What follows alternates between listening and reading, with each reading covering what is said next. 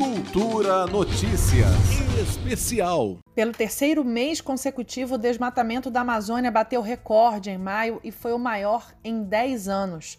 A informação vem do Instituto do Homem e Meio Ambiente da Amazônia, o IMAZON, e o levantamento feito através do Sistema de Alerta de Desmatamento, SAD, desenvolvido pelo IMAZON, uma ferramenta que utiliza imagens de satélites, incluindo radares, para monitorar a floresta.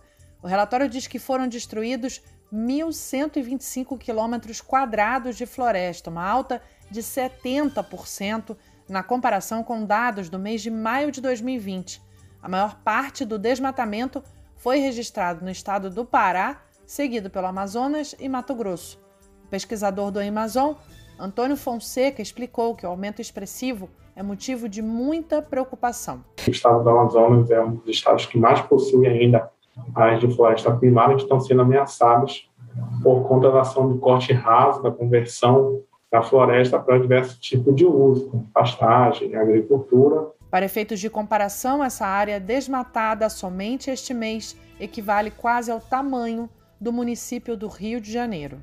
Juliana Medeiros, para a Cultura FM. Cultura Notícias Especial.